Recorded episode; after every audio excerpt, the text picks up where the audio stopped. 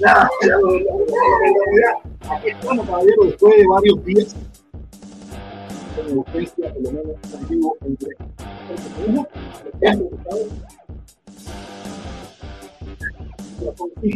Nada, caballero, ¿cómo están ustedes? ¿Cómo están ustedes? Quiero saludar a Miguel de Jesús, mi hermano, gracias, gracias. Estuve leyendo tus comentarios, en que he preparado toda esta locura aquí. Y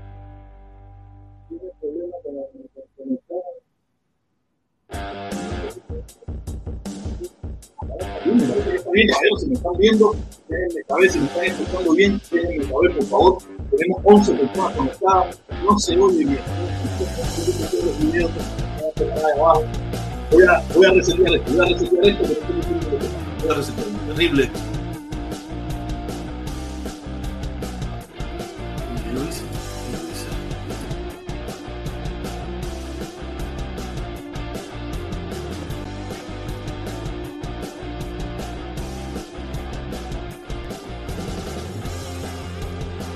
Ahora díganme, se oye mal, se oye mal, se escucha mal, mal, mal, mal, mal, mal. Déjame un momentico, mi papá, se oye la música aquí, vamos a bailar un poco todos, vamos a bailar un poco, vamos a bailar un poco todos los días, tanto yo voy vamos montando los videos, porque cuando esto se desmonta, se desmonta a ver dónde está, porque tenía un arte consecutivo de los videos, no sé por qué está pasando esto últimamente, que, que se van los videos, a ver, este es, este cuál Ah, ese sé cuál es. Poco a poco, caballero, esperen un momentico, discúlpenme, discúlpenme que esto está. No es el problema, pero mientras tanto, mientras tanto, mientras tanto vamos viendo, yo voy subiendo estos videos. Yo voy subiendo los videos un momentico para hacer los videos que les quiero mostrar, para que ustedes vean cómo está la situación de nuestro país. Ya se escucha bien, pero apaga la música. Ahora, ahora, mientras tanto, mientras tanto, mientras tanto, que puesto la música. La música no la apagamos, mami, seguimos bailando. Seguimos bailando. Bajamos la música, bajamos la música. Pam, pam, pam, pam. Nada, caballeros, aquí estamos. Aquí estamos como todos los días quisiera estar, pero como les dije, para las personas que vieron mi video el día de hoy, vieron mi video en el día de hoy, le- pidiéndole disculpas a todas esas personas que de una forma u otra están aburridos, no tienen nada que hacer. Dicen, ahora viene el loco del protestón sobre las cuatro y pico, vamos para allá a joder un rato. Y, y nos ponemos aquí un rato a escuchar mi monólogo y hablar las cosas y escuchar las cosas que yo digo, ¿no? Al que le sirve bien, al que no le sirve, que lo deseche. No hay ningún problema con eso. Oye, gracias Leonardo, gracias Guillermo, gracias Miguel, eh, todo bien, gracias, gracias, gracias. Nada, eh, la misma situación. La- Isabela, ponga el plato para acá, para la mesa, que se va a romper el plato. La misma situación, todo está terrible. Ahora sí, ahora sí, gracias mi hermano, gracias. Eh, la situación terrible, todos sabemos la situación de, de, de Cuba como está. Pero antes de pasar a Cuba, quiero pasar a, tú sabes, yo no quiero perder la costumbre de hablar de, de Trump. Trump, tú sabes, yo tengo mi opinión respecto a Trump y respecto a las personas que apoyan a Trump, no lo voy a repetir, todo el mundo lo sabe, pero en el día de ayer se acaba de, o sea, esto era un, se dijo muchísimas veces, se dijo muchísimas veces de que Trump estaba utilizando su- sus negocios para, para enriquecerse mientras estaba bajo la presidencia. Y mucha gente, para buscar los favores de Trump, se hospedaba en sus hoteles, hacían actividades y todas esas cosas. Pero también se decía, y todo el mundo lo sabía, que el problema del servicio secreto. Y acaba de salir la noticia de que el servicio secreto tuvo que pagar muchísimo, muchísimo tuvo que pagar, muchísimo dinero tuvo que pagar para hospedarse en los hoteles de Trump mientras el, presidente hacía su- su- sus cosas, ¿me entiendes? Y se ha quedado, ha quedado demostrado de que duplicaron los precios para que el servicio secreto los pagara. Tú sabes, en toda, sabes que Trump, como Trump tiene tus negocios y tiene sus hoteles y tiene sus, sus edificios y tiene sus campos de golf y el servicio secreto tenía que- que hospedarse con él para cuidarlo, tú sabes, y tenía que pagar. Pero ¿qué pasaba? Que le ponían el doble. Si la habitación costaba 500 dólares, al servicio secreto le costaba 1000. O sea, y, y era un, un robo. Ha sido un robo que ahora acaba de salir a la luz, donde ahora un- una investigación más, no a Trump como tal, pero sí al- a lo que viene siendo la organización Trump. La organización Trump que se aprovechó, se aprovechó de todo esto para enriquecerse. Por eso yo tengo mi opinión de Trump, porque me imagino que alguien tenía que darle esa información a Trump y, y Trump saberlo y aprovecharse de todas esas cosas. Por eso yo siempre he dicho, siempre he dicho que, que Trump para mí es un traidor. Y para mí, una persona que apoye a un traidor, ¿en qué se convierte? Entonces, no voy a quedar en eso porque yo sé que aquí hay mucha gente que viene, mucha gente que hoy en día estamos compartiendo las mismas ideas, pero son personas que apoyan a Trump. Y lamentablemente, o están ciegos, no quieren ver, el fanatismo no los deja ver. O sea, yo no sé cuál es el motivo, pero Trump no sirve para esta nación. Ni Trump, ni las políticas de Trump, ni las ideas de Trump, ni nada de Trump. Porque ha, demostrado hasta la saciedad, cada vez, hace cada vez salen más cosas respecto a las terribles acciones que cometió Trump bajo la presidencia y ahora lo sigue cometiendo fuera de la presidencia. En primer lugar, un presidente que todavía no ha otorgado, que perdió, perdió en buena ley, perdió legalmente. En segundo lugar, no fue ni capaz de presentarse, me imagino yo, pues, eh, si, si él, dice que no, que no perdió, me imagino, claro que está, que de más que él vaya allí a, a, a darle la mano al presidente que se monta en el poder. Me imagino, no, no, la película esa que él se montó no, no funcionaría, no seguiría, ¿me entiendes? Y, y, de verdad es muy lamentable. Es muy lamentable porque este país estaba medio jodido y Trump vino a darle un acelerón a la jodedera a gran escala. A gran escala. Nada, nada, solamente quería empezar con eso, quería empezar con este temita de Trump porque yo nunca le voy a sacar el pie, nunca le voy a sacar el pie porque creo que ha sido muy perjudicial, muy perjudicial las políticas de Trump, la ideología de Trump. Y no es la ideología de Trump, la ideología de los que están detrás de Trump. Los que están detrás de Trump, esa es la ideología que ellos manejan, donde nosotros, los ñatos, los bembones, los carmelitas, los, los que tenemos mezcla, no tenemos nada que ver con ese grupo, pero imagínate, todavía hay mucha gente mezclada, mucha gente de color, mucha gente que apoya a Trump, que no sé, no, yo no, no lo entiendo, no lo entiendo, pero nada, Aquí cada cual con su locura. Yo tengo la mía. ¿Ok? Nada, quiero decirle, caballero, por favor, ya empiecen desde ahora que pueda, dejar su like, dejar su like si les gusta lo que estamos haciendo, si quiere apoyar este canal, si, si no está suscrito, por favor, suscríbase y dejar su like, dejar su like. Lo demás lo dejo a su conciencia. ¿Ok? ¿Qué pasó, mami? ¿Qué hiciste? ¿Unos macarrones cheese? ¿Sigues comiendo, Dios mío? ¿Se puso negra? Ah, imagínate tú. Nada, eh, vamos a hablar del tema que, que, me gusta a mí. Dice, dice Miguel de Cosío, claro, él, el servicio secreto pagaba el doble. Bueno, lo pagábamos nosotros. Lo que pagaban impuestos, Tron es un traidor. Así mismo, nosotros éramos los que pagábamos eso. ¿No? Y por eso hay una investigación. Porque como una habitación que costaba 500 dólares, se la, se la, se la rentaban al servicio secreto, al gobierno de los Estados Unidos, para cuidar al presidente en el doble del precio. Oye, caballero, es inaudito. Es inaudito las cosas que, que, que, están saliendo y que siguen saliendo de las cosas que pasaron bajo la presidencia de Trump. Y todavía no ha salido todo. Todavía no ha salido todo. Que hay muchísimas cosas que todavía están calladas, que van a salir dentro de poco, en un momento determinado. Que hemos tenido un delincuente en la Casa Blanca. Un delincuente. ¿Qué es un delincuente? Un delincuente es una persona mala. Una persona mala una persona que roba, que es capaz de asesinar, que es capaz de mentir, que es capaz de hacer todo lo malo. Y, y, y, el presidente Trump, lamentablemente, el expresidente Trump era un delincuente, aunque él no mató o no ha matado a nadie por el momento, pero cometió muchas anomalías bajo su presidencia. Seguimos entonces y ahora vamos a pasar al tema que a mí me gusta, al tema Cuba. Al tema Cuba porque tenemos que seguir denunciando esa dictadura todos los días sin parar Habemos muchas personas que todos los días denunciamos las cosas que pasan eh, y tenemos que seguir, tenemos que seguir porque la situación en Cuba es difícil. Y como ustedes saben, yo le he dicho en, en reiteradas ocasiones que los cubanos de la isla, o nosotros mismos cuando vivimos allá, fuimos simuladores. Y ha salido un video que yo lo encontré, no sé de quién era, encontré solamente un pedacito, que a mí me llamó la atención, me llamó la atención. Yo lo puse hoy en mi video de la, de la una, yo lo puse en mi video de la una, pero quiero, lo tengo aquí de nuevo y vamos a ponerlo y vamos a analizarlo. Vamos a analizarlo aquí. Yo voy a dar mi opinión respecto a todo esto para que ustedes vean cómo los cubanos hemos negado hasta el mismísimo Dios por miedo. Aquí está el video. Vamos a ponérselo. ¿Cuál es la plataforma que vamos a usar? Esta es la que vamos a usar. Aquí está. Existe. ¿Que usted es lo mismo? ¿Eh? ¿Usted cree en Dios? No. Sí, sí. No, yo no creo en Dios. Yo sí creo. No.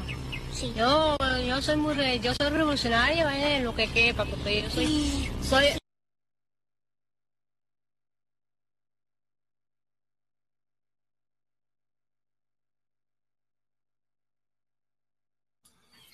Como pudieron ver en el video, el video mm, es viejito, el video no es reciente, el video ya tiene un tiempito. Eh, y ven como a una muchacha, a dos muchachas le ponen una cámara adelante. Ellas saben las consecuencias de salir en cámara en Cuba, que, que, que la, puede- la pueden ver y, y que te vean puede causarte problemas. Y ella, según veremos más adelante, ella tuvo que simular, tuvo que simular, decir, negar a Dios, hacer como Judas, hacer como, como algunos de los doce apóstoles, por tal de, no me alcance, pero hay algo muy interesante. Vamos a ir escuchando. Le voy a dar una patada. Nosotros, yo soy revolucionario, vaya lo que quepa, ¿no? ¿Cuál iglesia tú? ¿Qué iglesia? Loca, ¿dónde voy a la iglesia? Pácanas. ¿Por qué dices tú que vas a la iglesia? No, ella no, ella, nosotros no somos, no. Sí, sí. Entonces-. Y hasta papi va. ¿Tu papá también va? Y yo también. Nosotros no vamos a la iglesia. Entonces, La religión en Cuba Ay, Dios mío, qué lamentable, ¿no? Qué lamentable esa situación, como esa madre tuvo que mentir delante de sus hijos por miedo, por terror. Negó su creencia religiosa por miedo y terror. Así ha vivido el pueblo cubano por 63 años. Ahí tenemos un ejemplo, un ejemplo muy claro. Cómo esas dos mujeres que son creyentes y probablemente profesan la religión a más no poder, pero tuvieron que mentir.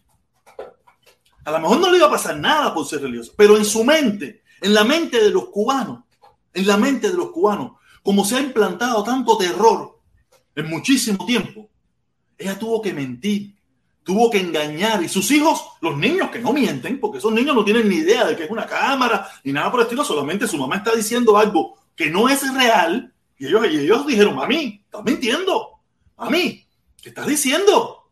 ¿Qué estás diciendo, mami? Nosotros sí vamos a la iglesia. Y papá también, y yo, y abuela, y tía, y todo el mundo vamos a la iglesia, creemos en Dios. Pero su madre con el terror en la cara y el terror en su mente, tuvo que negar a Dios. Me imagino que después llegó a su casa y dijo, Dios, perdóname. Pero Dios lo dijo, me negarás ante que el gallo cante tres veces. Así le dijo a, a varios de los seguidores de, Dios. Y esta muchacha, por miedo y terror. Miedo y terror. Qué lamentable, ¿eh? Pero ahora tengo otro videito para, para esas personas que piensan, cuando yo le digo, no, que, fusilamiento, prisión y exilio. Sea, en la mente de esta muchacha, lo que había era esto que yo le voy a montar ahora. Este video que yo le voy a mostrar ahora eh, son unas señoras que hoy en día viven en Estados Unidos. Y Parece que están en una reunión y escuchen lo que hablan. Elba González, 6 años. Juana Sánchez Piloto, 5 años. Nita, ¿cuántos años tú cumpliste? 15 años y medio. Pero tu nombre. Hilda Díaz. 15 años y medio.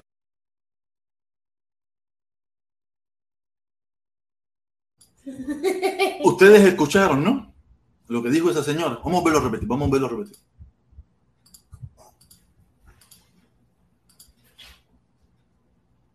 Nita, ¿cuántos años tú cumpliste? 15 años y medio. Pero tu nombre.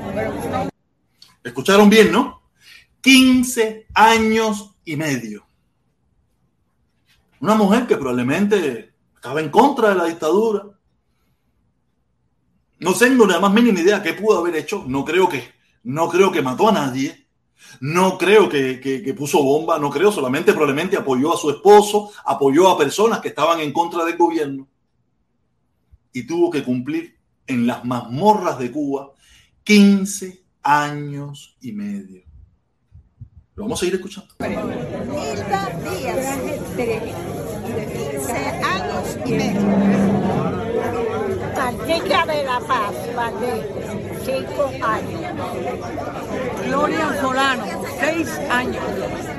María Oliva, María nueve, Cristina. María Cristina Oliva, nueve años. Marisa Lugo, cinco años. Ya vieron Cuando yo le hablo de terror, cuando yo le hablo de terror que ha vivido el pueblo cubano, aquí está el ejemplo del terror que se ha impuesto en Cuba. Cuando mujeres que probablemente no, su delito fue estar en contra del sistema, o apoyar a sus esposos, o apoyar a sus hijos, o apoyar a sus hermanos. Tú sabes, no, sé, no tengo idea qué fue lo que tuvieron, qué hicieron. Pero estoy seguro que no fue, mami, guarda eso. Estoy seguro que no fue tan grave lo que hicieron. Estoy seguro. Pero había que implantar el terror. Había que implantar el miedo. Había que implantar eh, eso que hizo a esa muchacha anterior. Negar a Dios para protegerse en contra de una dictadura asesina y criminal. Que a esta señora que tenemos adelante ahí tuvo 15 años de prisión en las mazmorras de una dictadura asesina, criminal, terrorista. Qué asco. Qué asco. Esa puede ser cualquiera, las madres de nosotros, las abuelas de nosotros.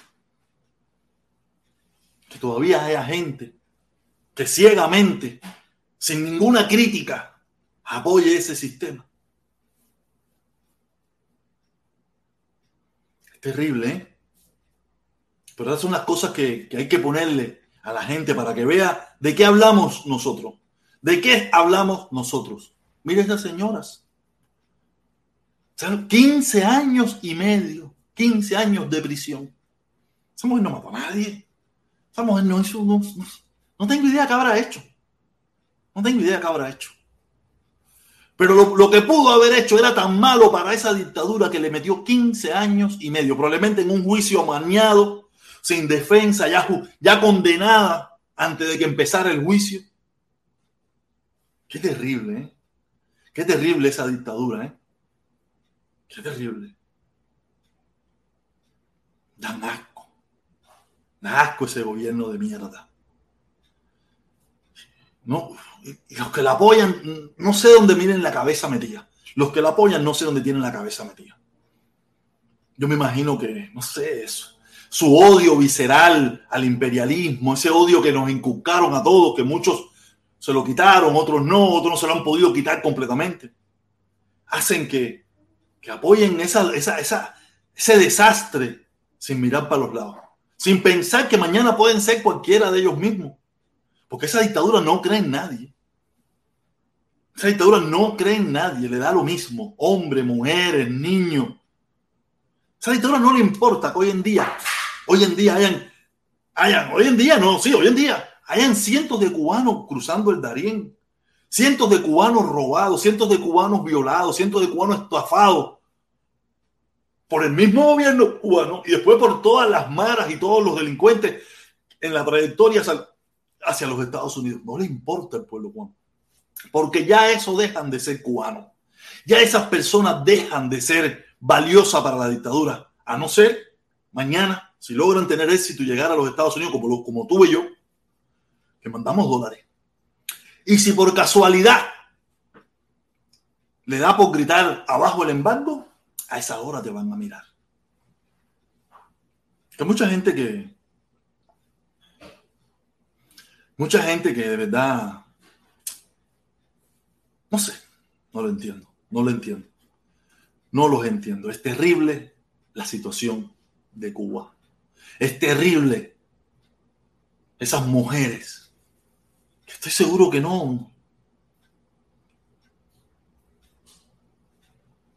Cinco años, nueve años, seis años, quince años y medio. Suenen, suenen. ¿Qué, que son quince años de tu vida por pensar diferente, por no estar de acuerdo con ese gobierno, por no. ¿Tú te imaginas con todo lo que yo he criticado a Trump en este país? ¿Cuántos años me hubieran echado si yo viviera en Cuba y estuviera allá? Y hubiera, hecho hubiera sido un crítico igual. ¿Cuántos años de prisión me hubieran tocado? Es que hay gente hoy en día cumpliendo años de prisión solamente por no estar de acuerdo con ese sistema. 5, 8, 28, por salir a protestar los muchachos del 11 de julio, los niños del 11 de julio que están presos todavía. Algunos le echaron 20, 15 años, 18 años por salir a protestar. Algunos por tirar una piedra, otros por virar una patrulla. Pero muchos de ellos probablemente por, por firmar, por gritar, por, por manifestarse. Y lo peor de todo, que fueron juicios que amañados, juicios sin ningún tipo de defensa, juicios sin ningún tipo de, de oportunidad. Como me decía uno, me decía uno ahí, que decía que Carlos Lazo era un valiente, porque él criticaba a, a Trump, a, Marco Rubio desde Estados Unidos. Él lo puede hacer desde aquí. Aquí lo puede hacer, no le pasa nada. No le pasa nada. ¿Por qué los que viven en Cuba, que critican al gobierno cubano, a la dictadura cubana, no lo pueden hacer? Allí es donde hay que ser valiente. Aquí no pasa nada. Aquí tú criticas a quien te da la gana no pasa nada. Marco Rubio puede, puede citar una investigación. Una investigación. Pero tienen que encontrarlo culpable. Aquí no, aquí no, lo van, aquí no le van a encontrar culpable de algo que él no hizo. O de, una, o algo falso. Porque él tiene todo el derecho del mundo de recaudar dinero, contratar los mejores abogados para su defensa y luchar por su defensa. Porque el gobierno tiene que probar que él es culpable de algo. Él no tiene que, probarlo. No sé, pero eso no, en Cuba no funciona así. En Cuba ya tú entras a juicio culpable.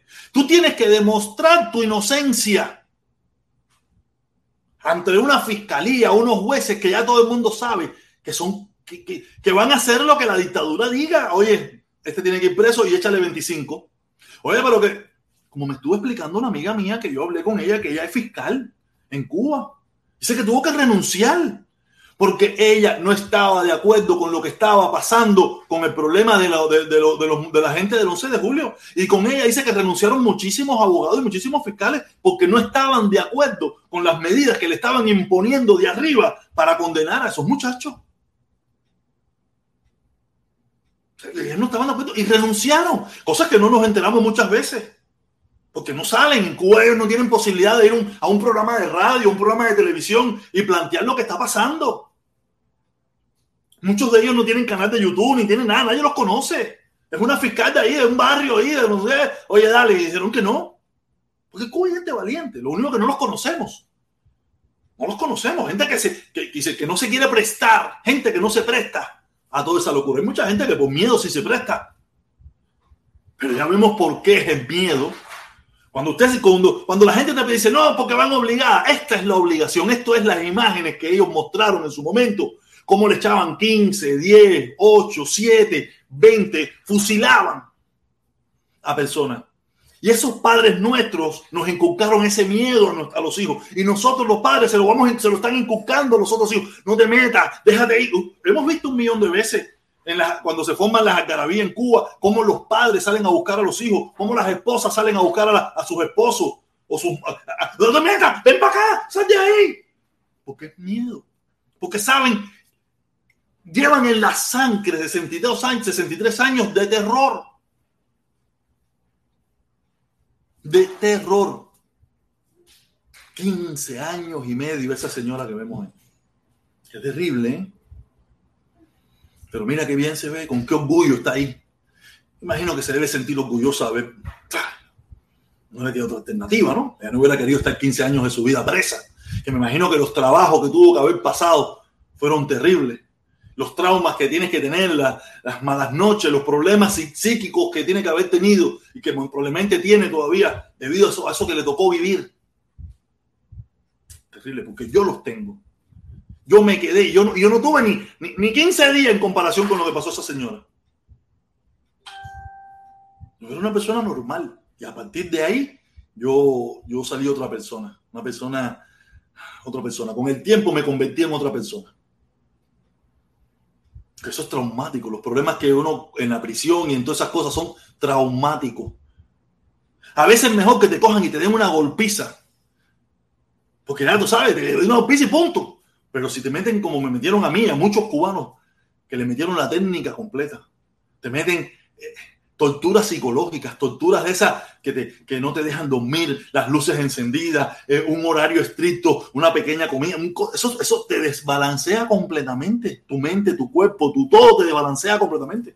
Por eso es que le llaman todo el mundo canta, porque no te dan un golpe, no te empujan, no te tocan, no es necesario. Te aplican todas las técnicas psicológicas para desestabilizarte, pero esa desestabilización te dura el resto de tu vida, el resto de tu vida. Aquí está. Aquí está. Esa desestabilización te dura el resto de tu vida. Y a mí me dura el resto de mi vida. Mira, esto, esto, ¿por qué yo tengo que estar sudando si yo estoy aquí parado tranquilo? Son mis nervios. Mis nervios me lo destrozaron. Y nunca se recuperó. Yo nunca me recuperé de eso. Imagino que esta señora y todo el que ha pasado por esos traumas de la, tortura psicológica que ha pasado, que han tenido que ver en Cuba, Estoy seguro que tienen sus problemas. A veces lo que ni lo sabemos. Ni lo sabemos, no nos damos cuenta. Pero lo tenemos. Yo lo tengo.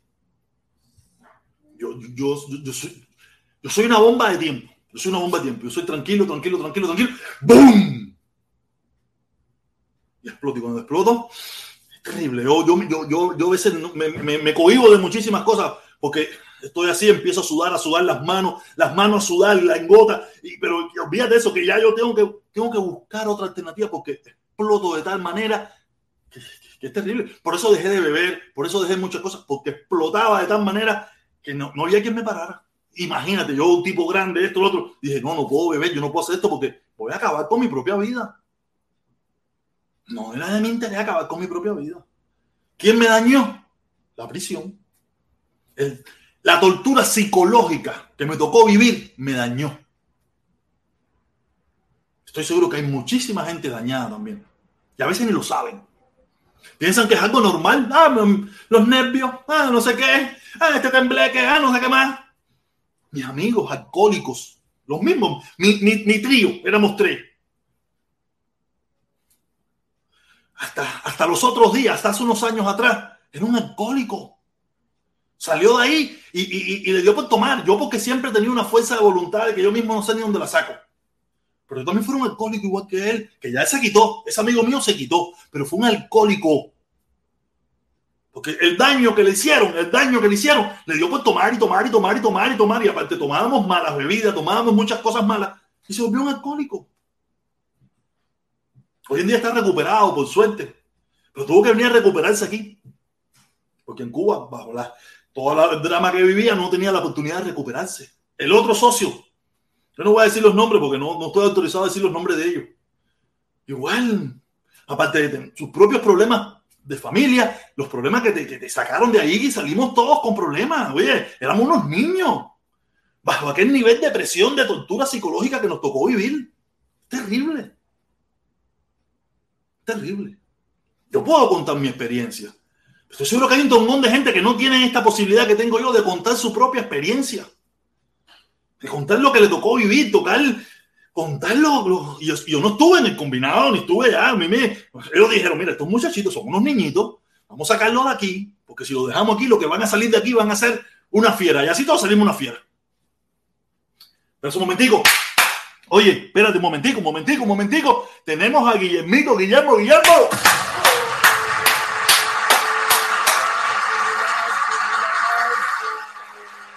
Guillermito, Guillermo, Guillermo. Oye, mamá, ahí vino, ahí vino Isabela que quería también participar. Dice Guillermo, dice Guillermo, la vieja mía la recogieron en su casa con, eh, en Colón Matanza con mi hermana de tres años y la metieron en una cárcel de mujeres y niños sin saber de mi papá. Un ejemplo. Por eso pues, usted se pregunta, ¿por qué Guillermo es tan reaccionario? ¿Por qué Guillermo a lo mejor es... Guillermo está traumado de una forma u otra, aunque a él no le tocó eso, pero lo- lo vivió su familia, lo vivió su mamá, lo vivió su hermana. O sea, hay muchas historias de terror. Por eso cuando la gente, no, que usted es Miami, no, aquí hay mucha gente que ha sufrido. Mucha gente que ha sufrido, mucha gente que tiene un odio bien formado por lo que le tocó vivir. Mamá, vamos a cantarle eh, un kikiriki, un kikiriki. Dale, uno, dos y tres. ¡Kikiriki! ¿Qué se le dice? dice Guillermo? ¿Qué se le dice Guillermo? Gracias. Gracias, claro que sí, claro. Dale, mami, bájate. Y por favor, no me entretengas, que estoy aquí. Gracias ahí, gracias, gracias. Ok. Y, y aquí hay mucha gente que ha sufrido eso y mucho más. Por eso hay tanto dolor en este exilio. ¿Usted piensa que, que, que para mí es satisfactorio que yo haya tenido que abandonar a mi familia? ¿Usted cree que para mí es satisfactorio? ¿Usted cree que eso es, o sea, fue una decisión personal? Fue una decisión personal y, to- y todas las migraciones son decisiones personales. Hay algunas que no, hay algunas que son obligatorias. La gran mayoría de los cubanos fueron decisiones personales. Pero decisiones personales con un basamento. El basamento de la miseria, el basamento de la, de la pobreza, el basamento del, del- terror, el basamento de poder prosperar. Y muchas veces lejos de su propia familia. Yo estaba lejos de mi familia. Mi papá por su lado, mi mamá por el otro. Hasta hace unos años que vino el primo mío y eso, pero yo, yo aquí estuve solo muchísimos años. Y por muchísimos años no fui a Cuba. Yo no quería ir a Cuba, no me interesaba ir a Cuba. Yo estaba en contra de esa dictadura 100%. Hasta un día que yo vi a mi mamá, pues cuando empezó esto de las cámaras y los videollamadas y todas esas cosas, yo vi a mi mamá y yo vi a mi mamá viejita. Porque tú no la veías, tú sabes, yo tenía en la mente a mi mamá. Mi mamá como la dejé, normal, con pelito, fuerte, más joven. Y, y en mi mente mi mamá seguía igual porque yo lo que hacía era hablar con ella. Hasta un día que la vi, yo dije, cojones, mi mamá se me va a morir, mi mamá se ha puesto una vieja y yo no la voy a ir a ver. Y fue que yo determiné ir a ver a mi mamá. Tuve tres días. Y en esos tres días fue la vez que estuve con las damas de blanco, estuve en casa tratando de localizar a Giovanni Sánchez, estuve en, estuve en, casa de esta señora que murió de, de las damas de blanco. Porque yo era bastante reaccionario en aquella época. Aunque también abogaba por el levantamiento del embargo, por mi desconocimiento, mi desconocimiento, ¿sabe? Pero yo era bastante reaccionario. Yo era ante dictadura, todo lo que usted no puede imaginarse. Y aquí hay mucha gente traumada, hay mucha gente. Por eso, es que, por eso es que aquí hay tanto odio de una forma u otra. Hay mucho odio. ¿Tú te imaginas a esos muchachos que están viniendo por el Darién después de todo lo que han sufrido, después de haber tenido que ver personas muriendo, después de haber cadáveres, todo el sufrimiento, todo lo que tuvieron que pasar, cómo los estafaron en un pasaje, cómo los estafaron después por el camino, cómo violaron a su amiga o a su amigo, o cómo le... ¿Tú piensas que esa gente cuando lleguen aquí, tú piensas que esa gente van a pedir por el levantamiento del embargo? Esa gente van a tener mucho odio en contra de la dictadura. Todavía veo un poco a comer mierda aquí, hablando de que esa gente van a apoyar al Partido Demócrata y van a apoyar a, a la revolución. No jodan. No jodan. Aquí, los que, aquí lo que hay mucha gente con desconocimiento, para eso estamos nosotros aquí, para abrirle los ojos, para, para, para que la gente vea, salga de su equivocación. Oye, Guillermo, gracias, mi hermanito, gracias por el, por el superchat, gracias, mi hermano, gracias. Es terrible la situación. Ahorita damos, unos minutos, damos unos minutos y voy a poner el link. Todavía me quedan unas imágenes que quiero poner. Es terrible el odio. Hay mucho odio. Mucho odio, de verdad, por cosas que le tocó vivir. Y ese odio no se, no se quita tan, tan fácil, ¿no? Porque es un odio que se va pasando, aunque va mermando, pero va pasando de generación en generación. Esos, esos abuelos que llegaron, a esos hijos y esos nietos, aunque los nietos ya el odio es menos, todo es menos, pero como quiera que sea lo tienen y cuando tienen la oportunidad de, de expresarlo, lo sacan. Por eso es que usted no va a ver nunca, nunca, jamás, una mayoría pidiendo nada bueno contra esa dictadura. No lo va a ver. Habrá un grupito como los que hay hoy en día, un grupito ahí, 5, 6, 15, 20, pero la gran mayoría, aunque algunos de ellos también lo quisieran, serían incapaces de salir a demostrarlo porque saben que, que hay mucha gente con dolor, que hay mucha gente que ha sufrido, que hay mucha gente que le tocó prisiones, 20, 30 años, 15 años. Mucha gente que es duro, caballero, esto es duro. Esto es duro. Ah, mucha gente lo único que se ha tenido que, como, como ha sido tan largo este, este invierno, este invierno ha sido tan largo, a veces la gente como que ceden un poco, pero cuando tienen la oportunidad, lo vimos el 11 de julio, como este pueblo mayoritariamente salieron a las calles a protestar. Gente que probablemente ni protestaba, gente que estaba ahí oculta, calladita en su esquina, en su rinconcito. El 11 de julio porque vio un faro de oportunidad, vio un pueblo que ellos, en su momento, algunos lo hicieron, la gran mayoría no lo hizo, pero dijo, coño, este es nuestro momento de acabar con aquella mierda que ha acabado con nuestro pueblo. terrible, caballero. Terrible. Quiero seguir poniendo estas imágenes. Me la mandó la amistad mía de Matanza. Aquí pueden ver todavía, en el día de ayer, cómo está Matanza. ¿Qué día? Pinas de Río. Me equivoqué. Pinas de Río.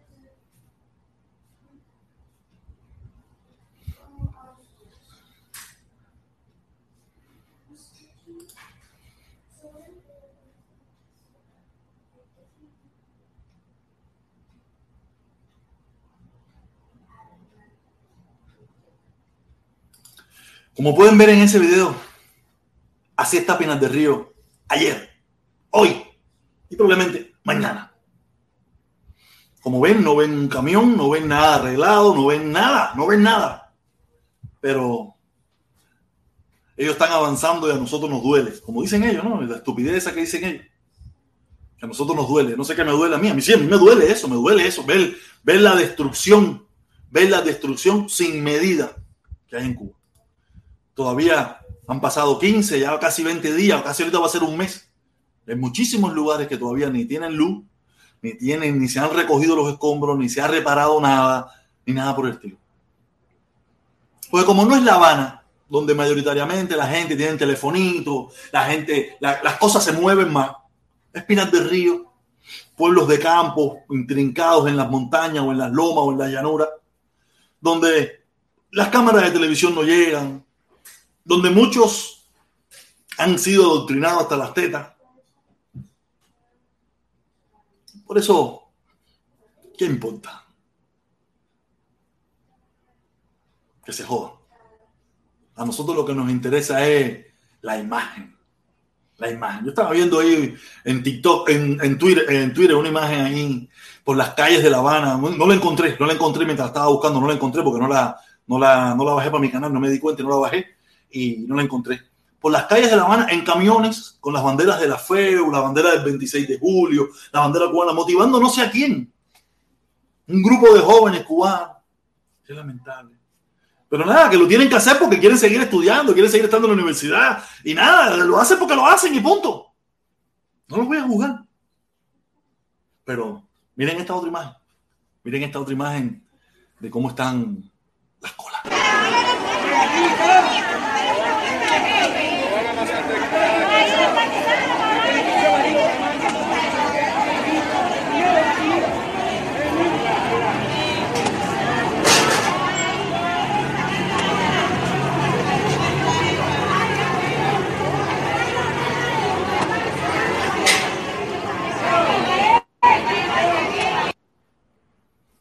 Estoy seguro que eso nos duele. Claro que sí, yo- nos duele que ellos estén avanzando.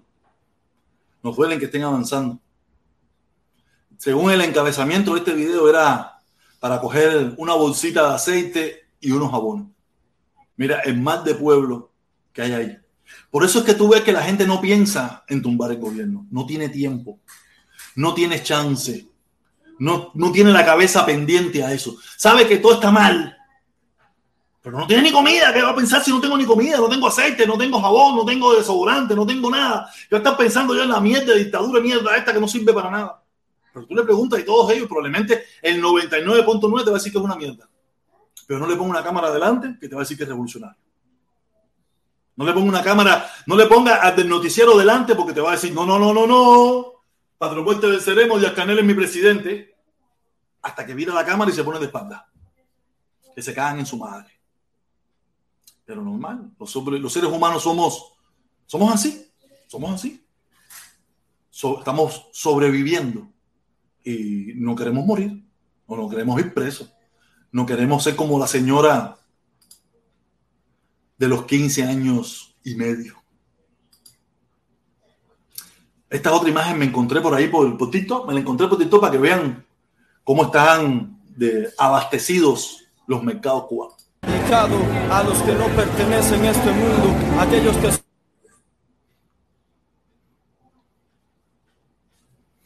Así están los supermercados en Cuba. Tercera y 70, según explica el encabezado ese que hay ahí en el video.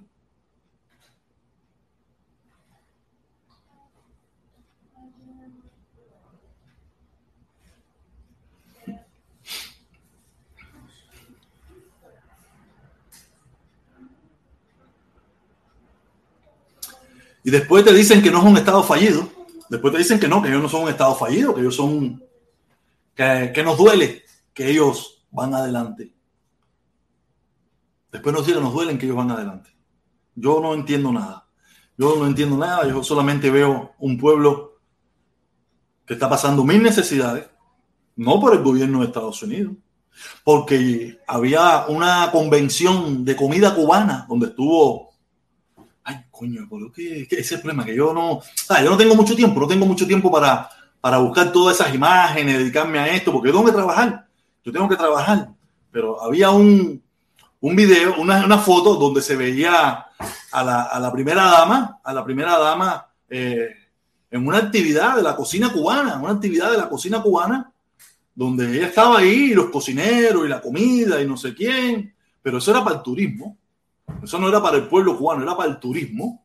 Coño, ahora estoy buscando y no lo encuentro. El problema fue que, que lo vi, pero no, no, no, no, no, lo, no, lo, no lo guardé para poderlo, para podérselo mostrar después a ustedes aquí, para que esas personas que saben. Ah, mira, aquí está, aquí está, aquí está, aquí está, aquí está. Aquí está, la encontré, la encontré. Vamos, vamos a compartírsela, vamos a compartírsela un momentico para que ustedes vean. Yo sé que muchos de ustedes ya la vieron, porque muchos de ustedes también son perro viejos de las redes sociales y están viendo todo lo que está pasando, pero hay otros que no. De todas maneras, a mí me gusta que quede grabado, ¿no? Porque a veces uno se pone a hablar y a veces la gente no lo pone en duda porque hay un dicho que dice que no hay, que una imagen vale más que mil palabras. Una imagen vale más que mil palabras. Aquí está. Luis Cuesta felicita a, los, a las cocineras y cocineros cubanos. Representan también nuestras tradiciones culturales de la, de la resistencia. Esta es la imagen normal. Cualquiera, cualquiera que está en España, Francia o en, cualquier parte del mundo ve esta imagen y piensan que en Cuba. Por eso es que hay tantos turistas cuando llegan a Cuba sufren una decepción tan grande porque le, le vendieron algo que no existe. Claro, que hay muchos turistas que no le importa la problemática cubana. Ellos no están siguiendo, no me siguen a mí, no siguen Otaola, no siguen a Eliezer, no siguen a ninguno, a ningún cubano, no le importa nada de eso. Buscan lugares lindos de Cuba, ponen en Google, como lo he hecho yo cuando fui a Colombia. ¿Tú piensas que yo me puse a buscar lugares feos de Colombia? Yo no puse eso en ningún momento. Yo puse lugares para visitar en Colombia. Yo fui a los lugares para visitar, los lugares que probablemente están lindos, los lugares, pero estoy, probablemente hay otros lugares que están horribles, que yo no fui, ni iba ahí tampoco. Porque tú, cuando tú vas de visita a algún lugar, lo de turista, tú quieres conocer lo mejor de la cultura de ese país. Tú no quieres conocer lo peor, porque ese no es tu objetivo. De donde tú vives hay muchísimas cosas malas, para tú ir a, también estar mirando cosas malas en otro lugar del mundo. Pero comparando Colombia, hay muchos lugares lindos, hay muchos lugares hermosos, hay muchos lugares que puede haber problemas, pero te encuentras que en ese lugar que hay terribles problemas, están los mercaditos con comida, están las tiendas, están la gente trabajando, la gente vendiendo su aguacate, su melón, su mango, su guachipupa, buscándose tan siquiera su platica. Algunos más, otros menos. Isabela, cuidado con la pared. Eh, y ese es el problema. Mira, hay una imagen que parece, cualquiera piensa que eso es pura felicidad, pura cocina cubana, pero no sé de dónde, porque como pudimos ver en la imagen anterior, en este supermercado no hay nada. Ahí están las neveras vacías. Las neveras vacías. Vi que habían unas cajitas ahí en algún lugar, debe ser alguna mierda que nadie quiere, que nadie le interesa, que están ahí por eso, porque si no estuviera vacío también, pues la gente se lo hubiera llevado. Y no veo matazón. Es decir, que de eso debe ser no sé, algo, o algo muy caro o algo que a nadie le interesa. Porque no hay nadie ni tan siquiera buscando. Así que probablemente aquí en estas neveras, que es donde ponen el pollito, la chachichita, los choricitos, eso que son asequibles a la población, no hay ni una. Pero donde está lo. no hay nadie. Qué situación más terrible la de nuestro país, ¿eh? Nada, caballero, voy a poner el link, voy a poner el link. Si alguien quiere entrar aquí y conversar conmigo, dar su punto de vista, su opinión, me da lo mismo de la forma que piense, me da lo mismo la forma que piense, pero si quiere participar aquí, aquí tiene su oportunidad de participar con nosotros, participar conmigo, conmigo, y, con los que quieran subir y hablamos y estamos un rato aquí compartiendo, que ahorita a las seis entra Felipe, por eso quise entrar un poquito temprano para tener un poquito más de tiempo para poder hablar. No sé si se han, se han enterado, me imagino que sí, ahora las nuevas plataformas que hay para comprar comidas en Cuba a precios estratosféricos. Que el Correos de Cuba será quien lo lleve. ¿De dónde salieron esos productos? ¿Dónde está el embargo? ¿Dónde está? ¿Dónde están las sanciones? Quiere decir que ellos tienen oportunidad de comprar en otros lugares, porque a mí no, no- yo no sé a quién le van a hacer creer que esos productos que ellos están comprando en esos lugares, eh, esos son, esos son negocios extranjeros, son otros, son extranjeros invirtiendo dinero en Cuba. Para nada. Son ellos mismos que los compran en, en otras partes del mundo, lo compran en otras partes del mundo que no tienen nada que ver con Estados Unidos, pero lo venden al triple o al cuádruple de lo que le costó porque están arruinados. Están arruinados. Y están viviendo de la mentira y la falsedad hasta que ya se desbaraten. Un poco complicado. Creo que los otros días, creo que fue el sábado que estuve montando bicicleta o el domingo, le estuve explicando que la dictadura también vive del tráfico de drogas, vive del tráfico de armas, vive del tráfico de, personas, vive del tráfico de órganos, vive de muchísimas cosas también. No solamente, eh, no solamente ellos viven de los mediquitos, de los, de, los, de los profesores, de no sé qué. No, no, no. Ellos viven, son unos delincuentes. Tráfico de droga, tráfico de armas, tráfico de órganos, tráfico de personas, tráfico, cualquier cosa que les pueda dar dinero. Ellos lo hacen.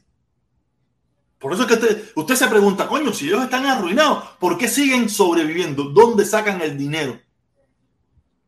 Porque están en, en son delincuentes, son delincuentes en el poder. Y hacen lo que tengan que hacer por buscar plata. Y hacen lo que tengan que hacer para que el pueblo no se les revire, para ellos seguir teniendo el control de esa sociedad. Son delincuentes. Son delincuentes. O ya se le olvidó que hizo Pablo Escobar en Cuba. Ya se le olvidó eh, muchísimas cosas que hay, muchísimas historias. El problema es que en Cuba, como no hay prensa, como no hay nada, tú no te enteras, pero en Cuba se ha hecho de todo. Prostitución, tráfico de, tráfico de blanca, de todo. Esa gente son delincuentes, son delincuentes. ¿Tengo pruebas? No los tengo. ¿Lo pongo en duda? No. ¿Por qué? ¿Por qué quemaron? ¿Por qué quemaron a este que era eh, eh, de- el canciller ese que se ponía los polovitos? Porque tenía tráfico de mujeres, tráfico, prostitución. Porque tú piensas que eso se lo inventó él. No, él lo que lo quiso hacer fuera del control del gobierno para él y lo jodieron. Esto lo podemos hacer nosotros, o si lo vas a hacer es para nosotros. Ese es el problema.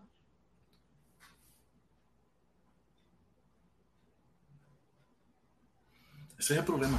Es el gran problema de la sociedad cubana, que es terrible. Es terrible. Déjame.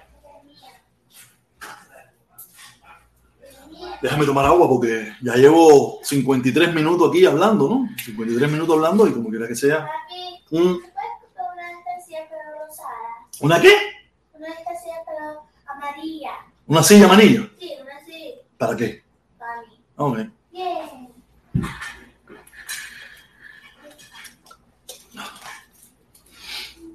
Oye, le puse el link ahí, pero nadie, nadie ha querido ripostar nada. Ah, mira, llegó Guillermito, llegó Guillermo, llegó Guillermo. Dímelo, Guillermito, ¿cómo va mi hermano? Hey, ¿cómo está la cosa, hermano? Eh, buenas tardes, brother. Buenas tardes, mi hermanito, buenas tardes, coño, tremendo drama ese que te tocó vivir a ti, ¿no?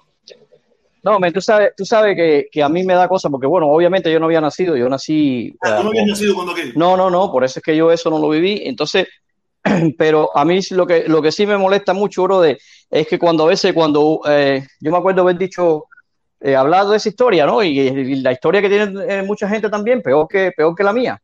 Y, y como te dicen en la cara que, que eso es mentira, tú sabes, y eso, eso es lo que a mí, brother, si yo a esa gente, los que le hicieron eso, obviamente yo no, yo, eh, odio, no, no sé, no lo puedo tener, yo no había nacido, ¿no? Pero cuando alguien en mi cara me dice que eso es mentira y, y, en mi casa hay fotos de mi mamá con mi hermana con tres añitos en la cárcel, brother, eso, eso, eso te jode, ¿entiendes? Eso, tú sabes, yo, yo no estoy hablando de que le dieron golpe, de que la, de que la, torturaron, pero en realidad la metieron presa, eh, ¿sabes? Porque les dio la gana, porque el que estaba en problema era mi papá, mi mamá no tenía nada que ver con nada, ¿entiendes? Entonces, se llevan a mi papá y atrás de mi papá recogen a mi mamá, le quitaron la casa, obviamente, le quitaron la casa ahí en Colón y los mandaron a mi papá para una cárcel de hombre, mi mamá para una cárcel de mujer. A los nueve meses, lo que tuvieron presos fueron nueve meses. A los nueve meses, lo- los montan en guaguas separadas. sin- por cierto, esos nueve meses incomunicados. Mi mamá no sabía si mi papá estaba vivo, si le habían metido 30 años. Mi mamá no sabía nada de él. Desconocida completamente de lo que había pasado. Parte de la tortura, tú sabes, parte de, imagínate, tú sabes lo que es eso. Parte del juego de la tortura, ese mismo. ¿ah?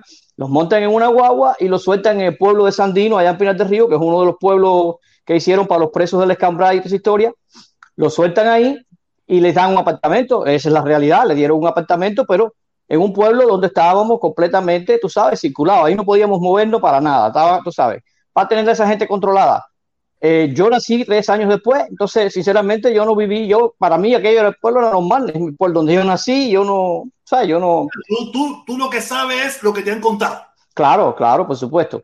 Y con todo y eso, y con todo y eso, brother, el viejo mío no tenía odio eh, para nadie, brother. El viejo mío, después que vinimos para este país, eh, en cuanto a, el viejo mío era muy familiar, tenía como nueve hermanos en Cuba, y cuando abrieron los vuelos, una de las primeras gente que se montó en un, avión y fue a Cuba a ver sus hermanos fue él, brother. Tú sabes, el viejo mío. Porque me imagino yo que su odio no era contra su familia. No, Él claro. añoraba a su familia. Él añoraba a su gente. Él añoraba ver a su gente que, que tuvo que irse. tuvo- y, y- y era la única posibilidad que había de verlos. Y él, lo- él los Es veía. difícil romper el lazo familiar. Eso es muy complicado. Que intenta hacer eso es un hijo de puta. Hay gente que lo ha logrado, ¿no? Pero él los veía como, él los veía como unos pobres diablos en la vida real. Él los veía como unos pobres diablos, ¿entiendes? Como, o sea, están los grandes, grandes, como tú estás hablando, la gente que están allá arriba, y están todos los otros que están abajo, que algunos, y, y nosotros lo vivimos, todo el mundo lo vivió. Hay gente que están ahí, eh, tú sabes, como, como tú le dices la palabra. porque- tienen que sobrevivir. ¿Qué es lo que hay que hacer para Sí, pero, sobrevivir? pero tú le dices, tú le dices una palabra, tú le dices una palabra, eh, que están como, como ahí, como, como haciendo, haciendo eso mismo, eso mismo. Entonces, el viejo mío lo reconocía, entiende que eso es lo que eran, eso es lo que eran, y él no sentía odio por nadie. Y a mi hermana y a mí nunca nos inculcó el odio contra nadie, nunca, al contrario, nos dijo, Te, te fel- te felicito a tu padre, porque otros padres no han hecho eso. Otros No, no, no, él no me inculcó el odio, pero él sí lo que me dijo las verdades, él sí lo que me dijo las verdades de lo que pasó. El viejo mío me, me hacía cuentos a mí, fíjate que él me decía a mí, tú nunca le digas chivato a un hombre que ha estado preso, porque yo vi a hijos echar para adelante a padres, yo vi a padres echar para adelante a hijos con las torturas que le hacían, no todo hombre aguanta ese tipo de tortura. Entonces, es muy fácil decirle chivato a una persona, tú sabes, no chivato de la calle. Cuando tú no lo has sufrido. Exactamente, exactamente. No el chivato de la calle que te chivatea con un saco de papa, es un descarado. El chivato es la persona que echa para adelante, que delata a alguien después de torturarlo. Él dice, yo, nosotros, nosotros vimos hijos echar para adelante a padres y nadie, nadie se le paraba adelante a decirle nada porque nosotros estábamos viendo lo que le hacían. O sea, y hay que tenerlo bien Todo el grande. mundo no tenía ese aguante. Mira, No, todo el mundo. si lo que se cuenta, si lo que se cuenta de, de aquellos que de- de- del movimiento 26 de julio, que, que de verdad, si se cuenta, si, si lo que se está contando es verdad, que yo pongo en duda cualquier cosa ya de la dictadura, yo de la dictadura hoy en día pongo en duda cualquier cosa, pero si lo que se cuenta es verdad y esa gente fueron capaces de morir por silenciar, ya tú puedes imaginarte los principios que esa gente tenía, que estoy seguro que mucha de esa gente que murieron, si le hubiera tocado vivir y ver el cambio este que le tocó, que, yo estoy seguro que no estuvieran, no, no, sé, se hubieran tenido que ir o lo hubieran fusilado o hubieran luchado en contra de ellos. protesta. Mira, la razón por la que cogen preso el viejo mío, mi mamá, mi mamá, que no, no, no, no levantó un dedo en contra de nada, le tenía más odio, porque la razón por la que cogen al viejo mío es porque eh, un hermano de mi mamá, por eso también a veces cuando dice gente, no, que nadie hizo nada, no, en Cuba sí hubieron gente que hicieron y había gente con cojones, brother. El hermano de mi mamá, un tío mío, que nunca conocí tampoco, con 16 años le dijo a, a mi abuela, a su mamá, oye, me voy para las lomas. Él y 11 chamaquitos más. Así como tú dices con los socios tuyos, así, así. La diferencia es que ellos estaban armados y ustedes no, ustedes ponían carteles, así es, exacto. Ellos se fueron para las lomas y se alzaron en las lomas. Y él se lo dijo a mi abuela, a mí no me cogen vivo porque ya ellos sabían las torturas y las cosas. Y a mí esta gente no me van a, a mí no me cogen vivo. Bueno, estuvieron eh, alzados dos años. A los dos años los cogieron, efectivamente, los cercaron, los tenían cercados, que sé qué sé cuánto, y los cogieron. El único que estaba sanito, sanito, era el tío mío que tenía un tiro dado abajo de la, de la boca, de la garganta, y le salió por la cabeza atrás. Pero estaba enterito, sanito, sanito, sanito. Los demás, ojos sacados, eh, narices, ¿sabes? sangre por todos lados, hechos mierda. Que ahí es donde mi papá asume que uno de esos fue el que habló y lo, delató a él. porque mi papá lo único que hacía era que era el contacto de mi tío en, el pueblo. Entonces mi tío bajaba una noche que se ponían de acuerdo, dos de la mañana, una de la mañana, el viejo mío le recogía dinero en el pueblo de la gente que estaban en contra de- del gobierno y se lo daba a él para que él comprara comida a los guajiros allá arriba en la loma y esa historia. Eso fue, eso fue lo que hizo el viejo mío, eso fue el, el- el contra, eso fue lo que hizo el viejo mío. Apoyo, apoyo a, a, a, los contrarrevolucionarios. Exacto, exacto. Y él no se, ¿cómo se dice? Él no se arrepiente de eso, él no se no niega que, que a lo mejor le cabían los nueve meses o tres años o lo que fuera porque estaba haciendo algo que en ese momento era ilegal. ¿Entiendes? Pero, pero hubieron gente que hicieron eso o menos que eso y le tocó peor. Le tocó peor que al viejo mío. Entonces, eh, la vieja mía sí, porque la vieja mía tuvo que ver a su hermano con 18 años con un tiro dado, ¿entiendes? Y meterse una pistola en la cabeza y meterse un tiro no es ser fácil con 18 años, brother. Hay que tener ganas de morir por algo, brother. Y, y entonces la vieja mía, hoy por hoy, que todavía el viejo mío murió ya, pero la vieja mía sí vive todavía. Y la vieja mía decirle comunista y decirle el diablo es lo mismo, mi hermano. Eh, entonces, hay gente aquí que no entienden esas cosas, brother, y que te dicen, no, que- ¿tú sabes por qué no lo entienden? Porque no lo vivieron, no lo Yo creo- conocieron. Porque como en Cuba, la prensa, todo eso lo ocultó. Si tú no tenías un vecino o un familiar, tú no lo sabías. Si eso estaba sucediendo tres cuadras de ti, tú no te enterabas. no, no, para nada. No te enterabas. Mira, a dos casas de mí, a dos casas mías. Estaba mi casa, de mi abuela, estaba una casa de mi tía Elsa y al lado estaba la casa de Rosa Vizcaíno. Rosa Vizcaíno era una viejita que tenía perros y gatos en una clase de casa grandísima, tú sabes, con, con cosas de antes, que, su- que, que dos de sus hijos, creo, dos de sus hijos y creo que su esposo, no, voy a, no me voy a meter si en el esposo también, se lo fusilaron. Solamente le dejaron un hijo, un, un hijo vivo que se llamaba Armando Vizcaíno. Armando Vizcaíno. Tú sabes, que fue el único que quedó vivo, porque supuestamente tengo, me cuentan a mí, ellos intentaron poner una bomba en la empresa eléctrica. Tú sabes, ellos sí eran, eso, ellos sí eran de timbales, ellos sí eran de timbales, ¿me entiendes? Intentaron o pusieron, no sé bien la historia, sé que tuvieron que ver con algo de la empresa eléctrica que intentaron o pusieron. No sé en qué empresa eléctrica, no sé en qué lugar, no sé nada de la historia. Yo sé que de la historia lo que sé es que al esposo y a un hijo lo fusilaron y a Mandito Vizcaíno, que parece que no, no tuvo mucho que ver, o no sé qué fue lo que pasó con él, no sé cuál es el caso de él, él fue el único que quedó vivo.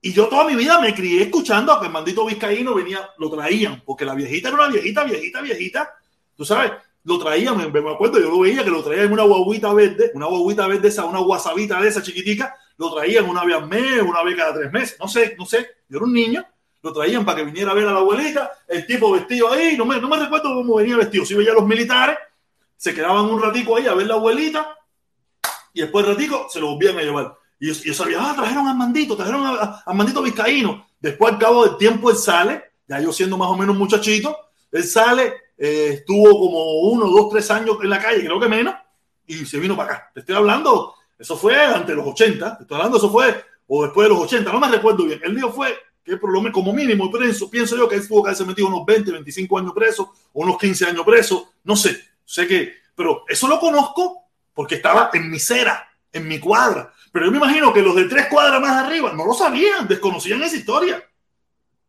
Desconocían esa historia, porque en Cuba no hay una prensa, no había nada que te, explicara esas cosas, que te dijera esas cosas.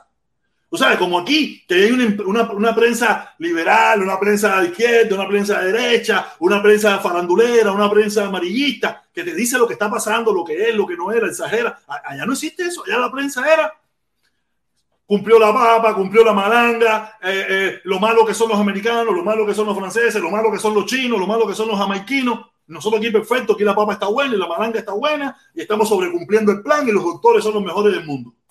Pues eso no te entera. Por eso, Eh, no te- por eso hay gente que te dicen a ti o que te pueden decir a ti que eso es mentira, porque no lo vivieron. Sí, sí, sí, sí, es triste. Es- y es- esa es la parte que a mí me jode. Porque que tú, que tú eh, me oigas y no me creas y vayas y tú por tu cuenta trates de averiguar, bueno, pero coño, decirme la cara a mí, eh, a lo mejor, no sé, interrógame, hazme preguntas a ver si me coges de atrás para adelante con algo, no sé, ¿no?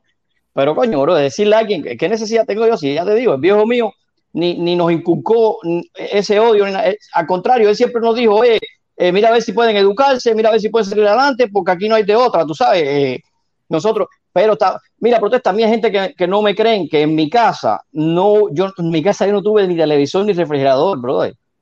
porque en esa época en Cuba, acuérdate, yo salí de Cuba en el 80, en esa época, en los años 70 en Cuba, tú sabes que el televisor era por el centro de trabajo, el refrigerador era por el centro de trabajo, y, y los viejos míos no lo dejaban trabajar, porque era... Mira, yo te creo, yo te creo. Tú estabas allá en, en Pinas del Río, ¿no? Yo estuve en Minas de Matahambre. En Minas de Matahambre yo estuve, yo tendría seis, yo tuve, yo iba todas las vacaciones con mi tía, la hermana de mi papá, porque mi tía fue alfabetizadora también, fue alfabetizadora igual que mi papá, pero a ella le tocó para Pinas del Río. No fue alfabetizadora o cuando se graduó de doctora, no sé bien, no sé bien, pero quedó con buenas relaciones con esa gente que ella o alfabetizó o donde pasó y ella y yo fui ya siendo un muchachito, tenía 6, 7 años, 8 años, y ahí no, eso era minas de matambre, ahí no había ni carretera, era una casa en una montaña que nosotros tuvimos que ir en el camión del pan. Imagínate, un camión de guerra, un camión de guerra con sacos de pan, yo me recuerdo, con sacos de pan, y nosotros íbamos ahí sentados, mi tía tenía carro, fuimos hasta la ciudad, eh, la ciudad que era, no sé, de la ciudad, ahí dejamos el carro en casa de la familia, unos amistades, dejamos el carro ahí, y hasta allá fuimos en el camión del pan, que nos llevó hasta esa casa donde estuvimos, no sé, creo que 10, 15 días, que ahí no había luz, ahí no había luz, ahí no había televisor, el frigidaire era un, una, un, un- como un closecito, un closecito de madera, con, un, con una tinaja, Una tinaja, una tinaja, una tinaja. una tinaja de barro, que el agua se mantenía fresca. Se mantenía fresca y, goteaba, goteaba poquito a poco. ahí. Yo no me acuerdo, no me acuerdo, sé que ese Sí. refrigerador, no me recuerdo. El piso era de tierra, el techo era de guano. Yo la pasaba muy bien, yo era un niño. Sí, sí, el campo de Cuba es riquísimo, el campo de Cuba es riquísimo. Puerco, puerco acababa de matar y montar. Claro, no, no, montar caballo, montando caballo, río. en. Imagínate que íbamos a buscar el agua. ¿No saben que íbamos a buscar el agua? En una palma, una palma barrigona. Hueca por dentro, hueca por dentro. ¿Qué pasó, mamá? Ok. Vimos en una palma barrigona, hueca por dentro, con, como si fuera un trineo, con, con, con bueyes. Íbamos, eh, nosotros niños, yo y mi prima, mi prima Bessie, y, y con el guajiro, y nosotros montaban aquella mierda, jodiendo, porque era una diversión. Eh, hablando en los años 80, eso fue en los 80. O sea, yo tendría unos 6, 7, yo estuve yendo como 3 o 4 años seguidos. Íbamos todas las vacaciones para allá. Papi, comíamos puerco, cogían el puerco. Fíjate cómo era, yo me recuerdo, eso no se me olvida. El puerco lo mataban cuando nosotros llegábamos. Llegaban la gente de La Habana, la doctora, no sé qué. Tú sabes, mataban un puercón que siempre nos tenía. Y para conservarlo en latas de aceite con manteca, cogían los pedazos de carne y lo echaban ahí. Dice que, yo, sea, yo me recuerdo, para conservarlo. Y la abuela mía hacía eso y, lo- y los cogían y los amarraban con una soga y por en los palos del techo de guano lo colgaban porque allá arriba no, no bajaban los, no lo cogían los ratones y eso, entonces ahí lo metían en, eso, en unos tanques bien cerrados y eso se mantiene, se mantiene ahí que no, no coge bicho ni nada porque la Oye, grasa, la misma manteca del puerco. Para mí era una maravilla ir a Pinas del Río. Eso es minas de Mira, matambre. No cuando tú tengas un era chance, cuando tengas un chance, si te acuerdas, tú buscas, pon Sandino en el Google Maps, Sandino Cuba, y vas a ver dónde está Sandino en el mapa que tú veas. En la, allá casi la- en la punta, allá casi llegando al cabo, bro. Allá Y- nos soltaron. Y, y- y minas de matambre, ¿dónde está eso? No, para mira, allá, Matambre está un poquito más, más, más para más para arriba de La Habana. Sandino, papo, después de Sandino no hay nada. Ahí, ahí llegó, y, búscalo en el mapa. La carretera central de Cuba llega hasta ahí en el mapa de Cuba. Hasta Sandino, ahí llegó. Tú sabes, eso, yo, yo me recuerdo, allá- yo me recuerdo que yo era un niño, yo me iba con mi tía, Allá nos mandaron. tío, y todas esas cosas, y yo pasaba, y ya te digo, en plena revolución, porque nací con la revolución, y ahí no había electricidad y no había nada, nada. Hay muchas cosas, bro, hay muchas vida- cosas que... Campesina completamente, como que, como que ahí nunca llegó la revolución. En los años que yo fui, ahí nunca llegó la revolución. No, no, no, no. Mira, mira, yo fui una vez a un, a un, a un, a un, eso no es pueblo, una cosa ahí, un, un, un caserío que se llama La Furnia. La Furnia. Eso está, eso sí está pegadito al Cabo San Antonio.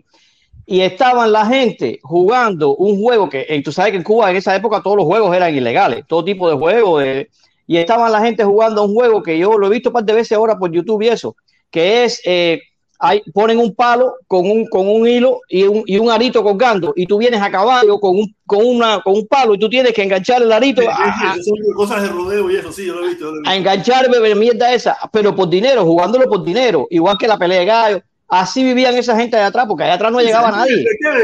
eh, yo- imagínate que yo te recuerdo que el desayuno era. A mí no me gustaba, a mí nunca me gustó mucho la leche. A mí la leche nunca me gustó, no sé por qué, nunca me gustó la leche. Pero tampoco me gustaba porque era leche humá. Sí, sí, yo así mismo era. Leche humá.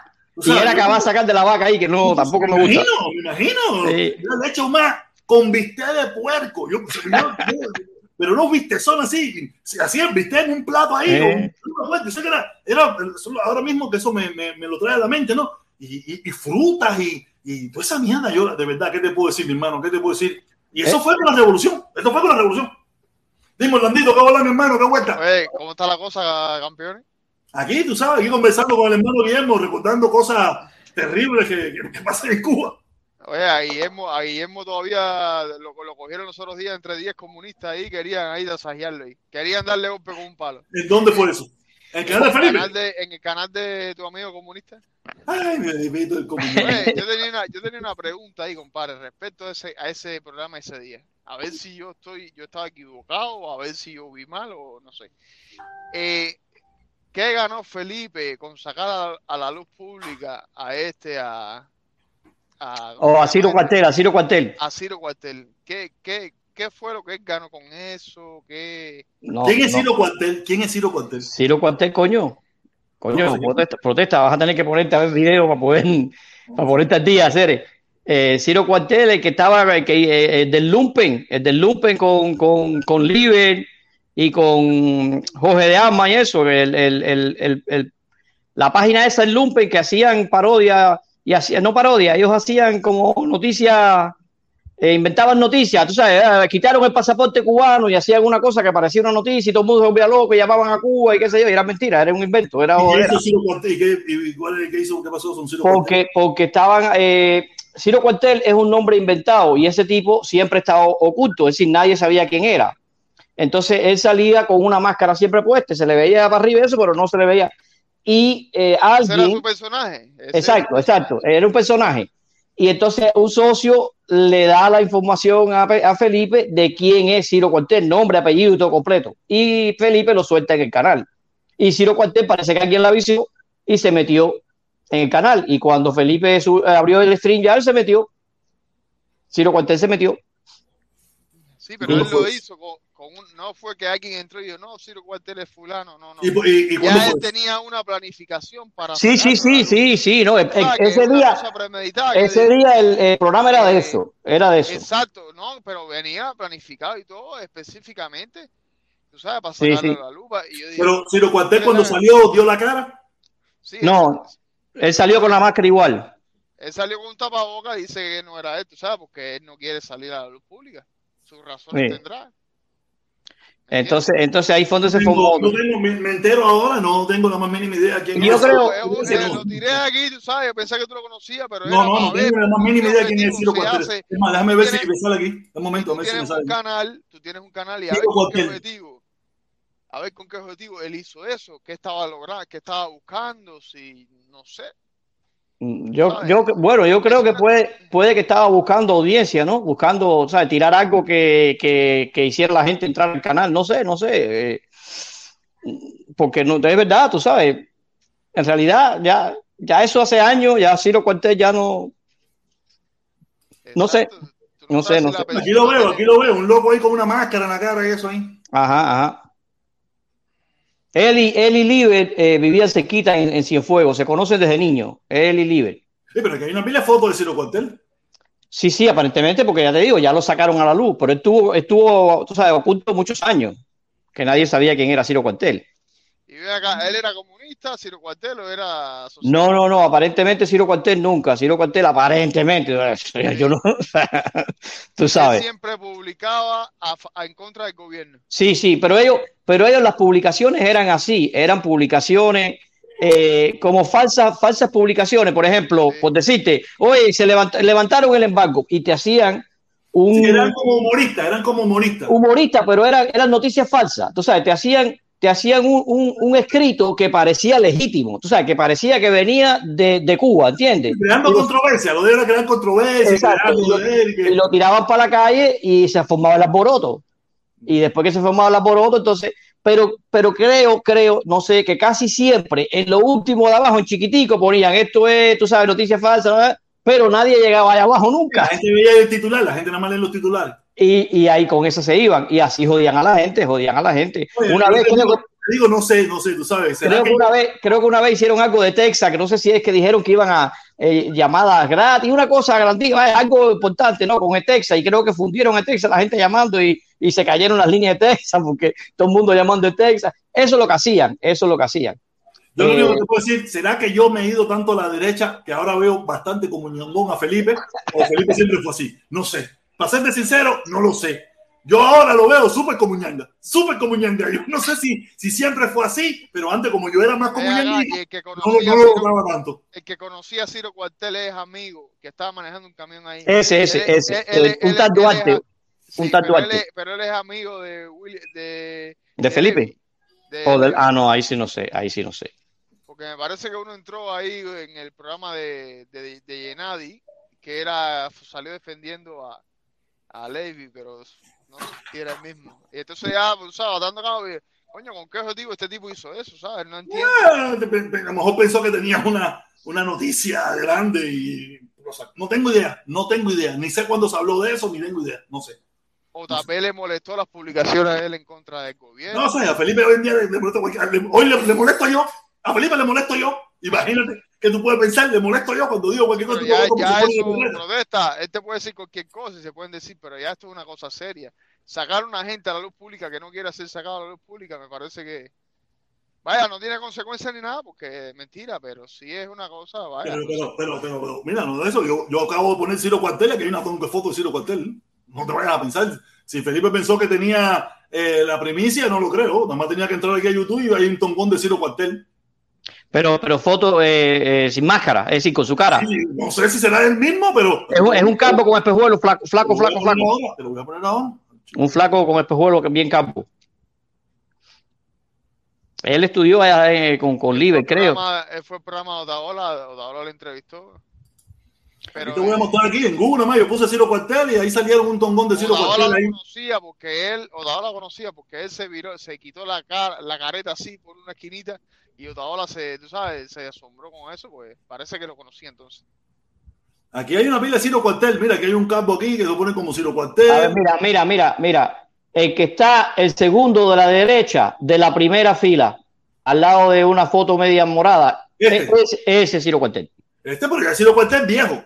Pero Eh, aquí está Ciro Cuartel jovencito. Exacto, mira exacto. Esa fue la foto que sacó Felipe, la que está en morado, pero ahí estaba más joven. Él, él- él luce como la otra foto al lado.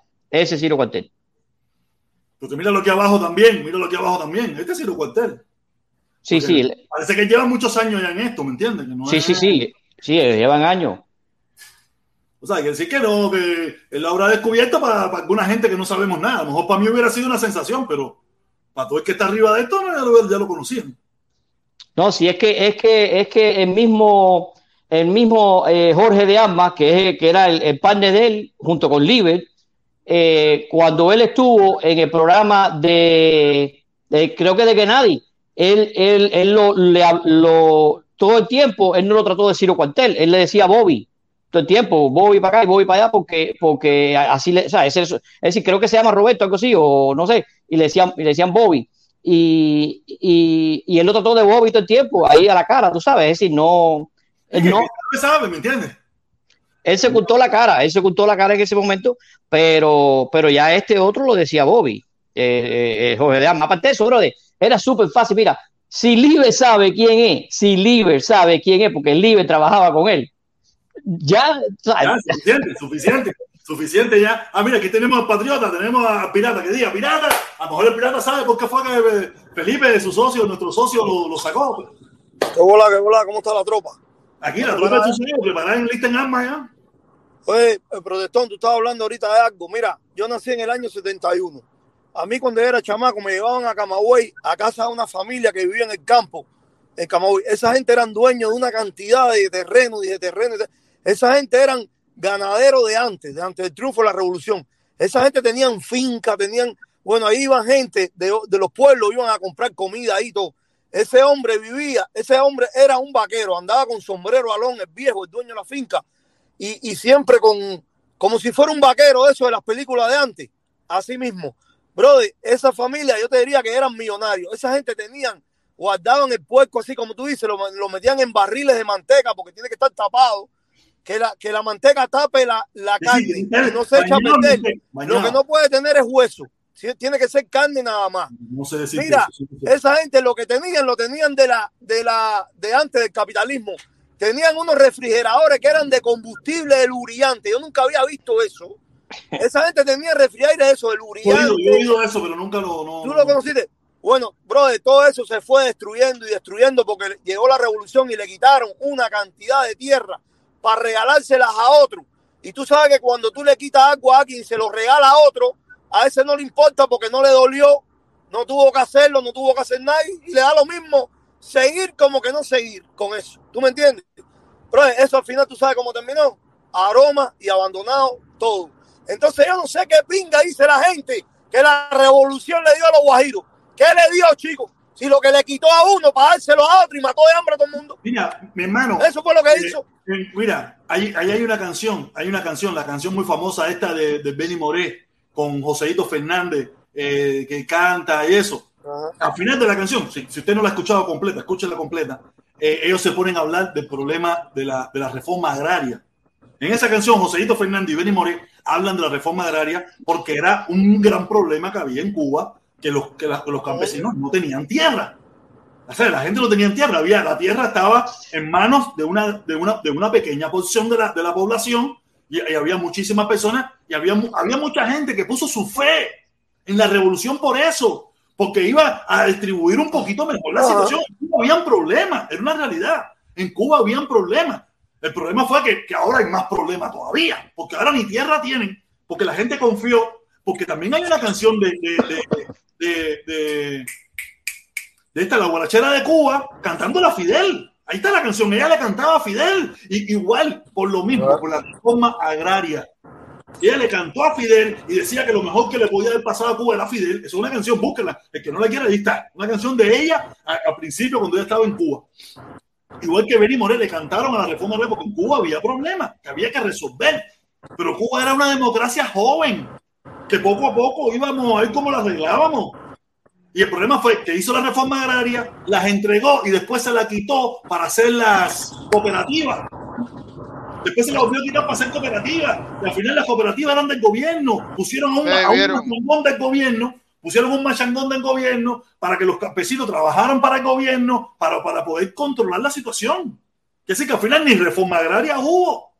Ni reforma agraria hubo, nada. La reforma agraria, lo que, a lo que acabó con la agricultura en Cuba, eso fue lo que acabó, acabó, acabó con la ganadería. con Porque, todo. mi, mi hermano, ellos saben bien que si tú le das poder a las personas, tú le das independencia a las personas, acaban con ese gobierno.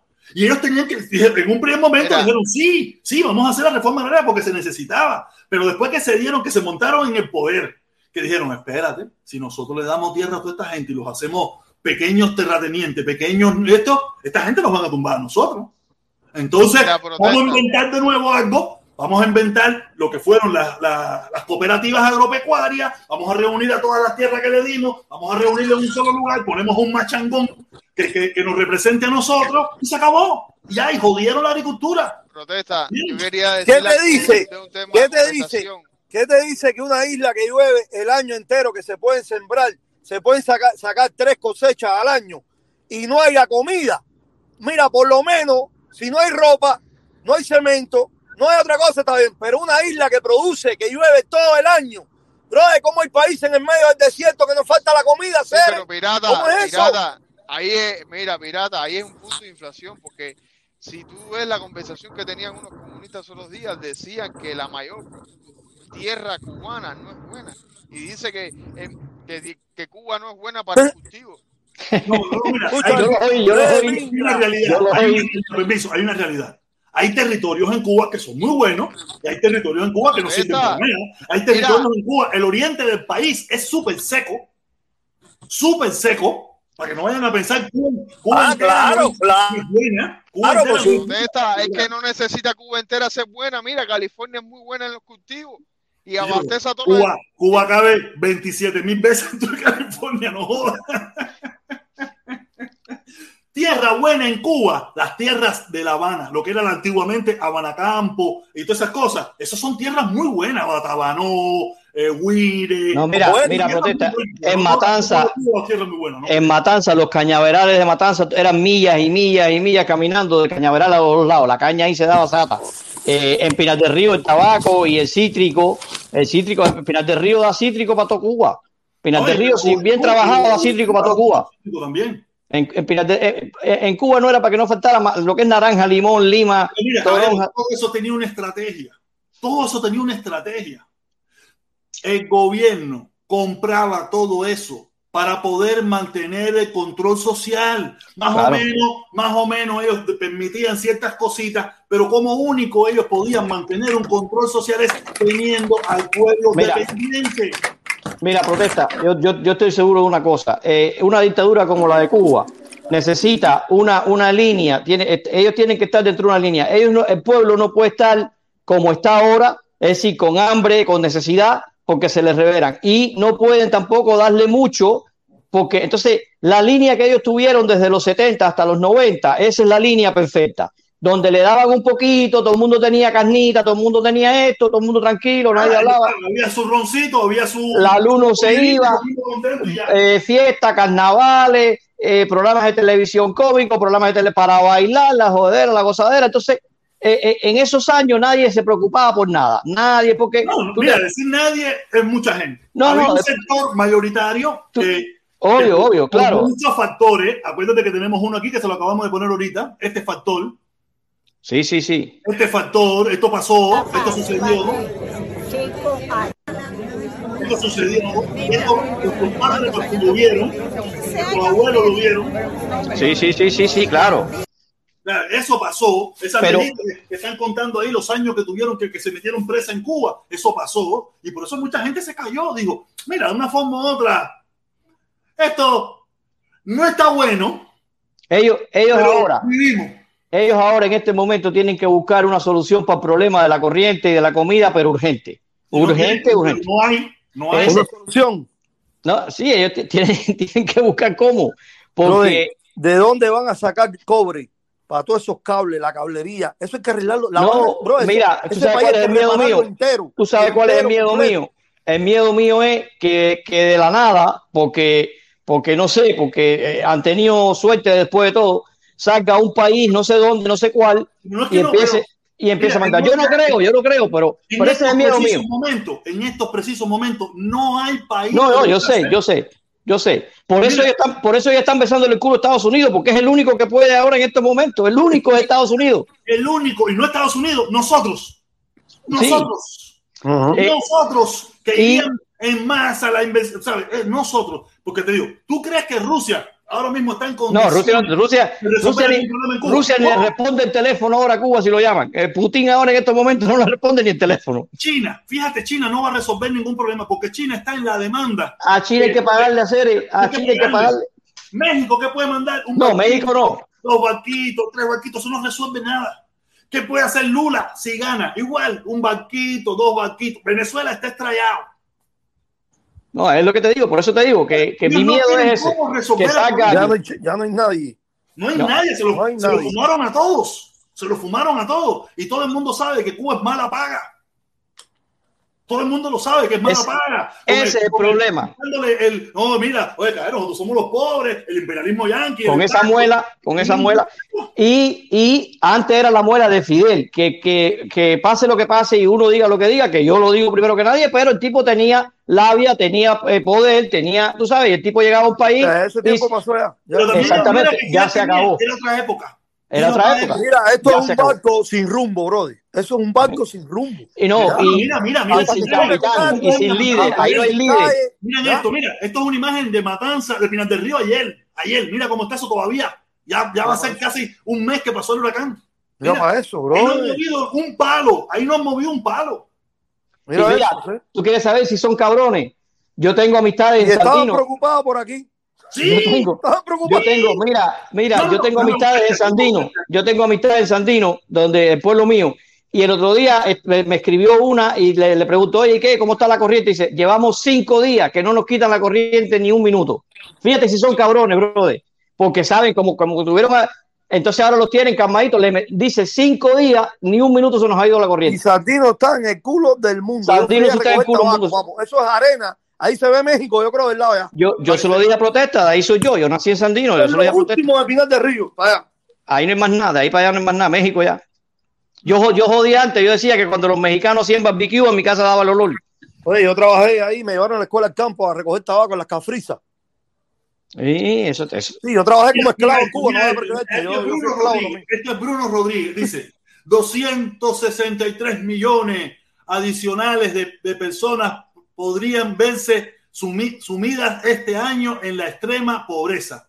Estima la OS, no sé qué cojones, lo, lo que, lo que, sumiría, lo que sumaría 860 mil a nivel mundial, mientras el- las 10 personas más ricas poseen el 44, el 40% del poder del La mundo de siempre. de una nueva orden mundial que quiera a justicia social. Mira, como si, en. Cuba, como si en Cuba ellos tuvieran el lujo. Mira la imagen que ponen.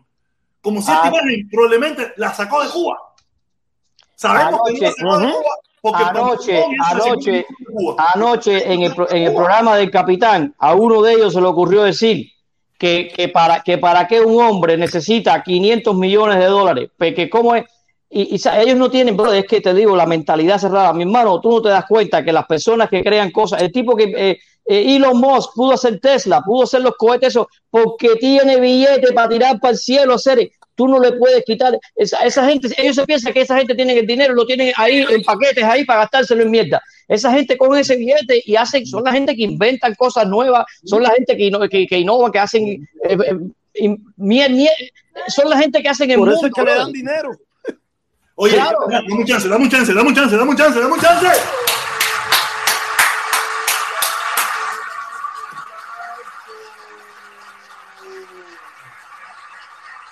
Gracias, Vicky, gracias, Vicky. Vicky siempre matanzas. Vicky siempre matanzas. Dice, mensaje para el pirata. Sabemos que eres del partido. Pero ¿cuál partido? ¿El demócrata, republicano, independiente? Eh, ¿Cuál partido?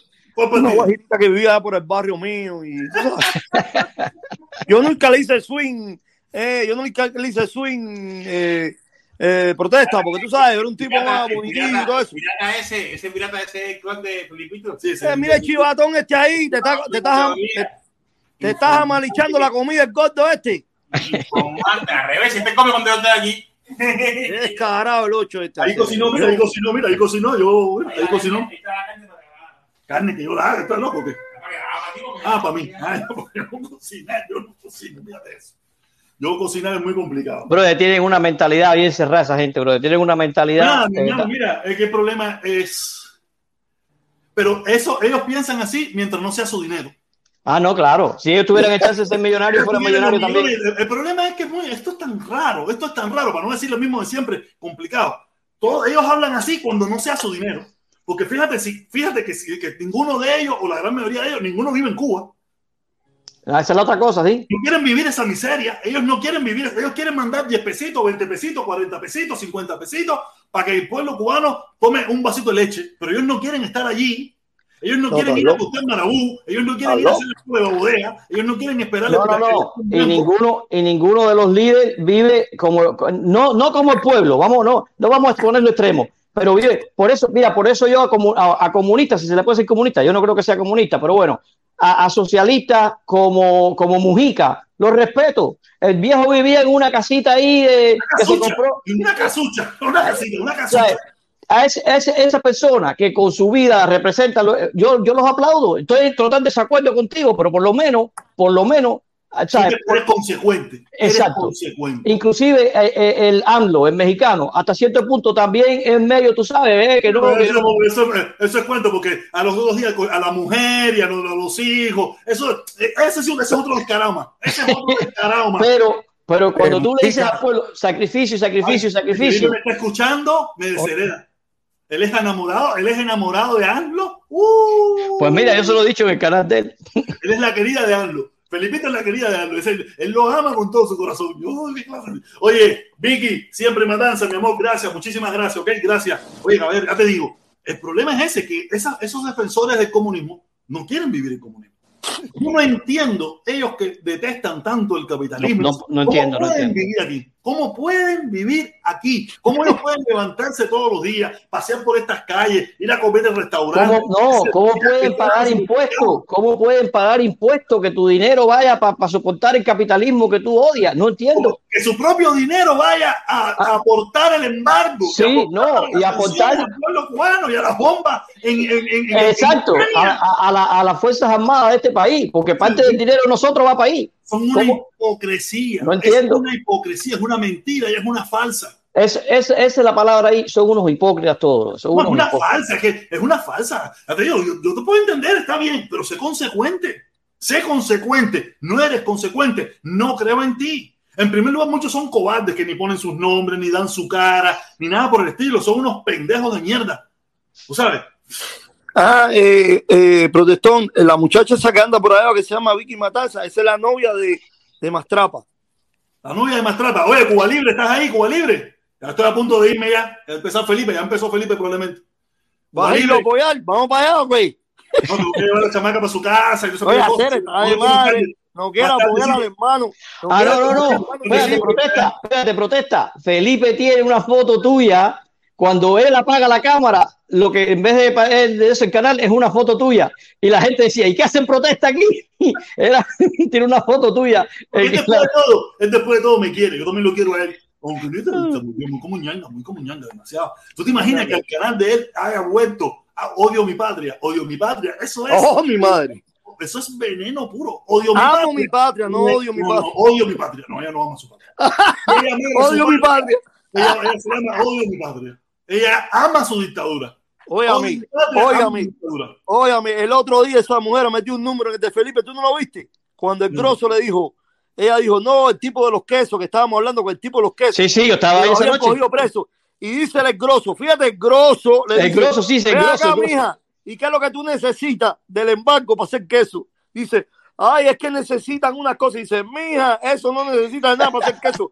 Eso, para que ustedes, que ustedes repiten y hablan lo mismo que habla todo el mundo sin saber lo que están Se hablando. cayó. Esa mujer estaba hablando de que no se hacía queso por el embargo. ¿Qué tiene que ver el queso con el embargo?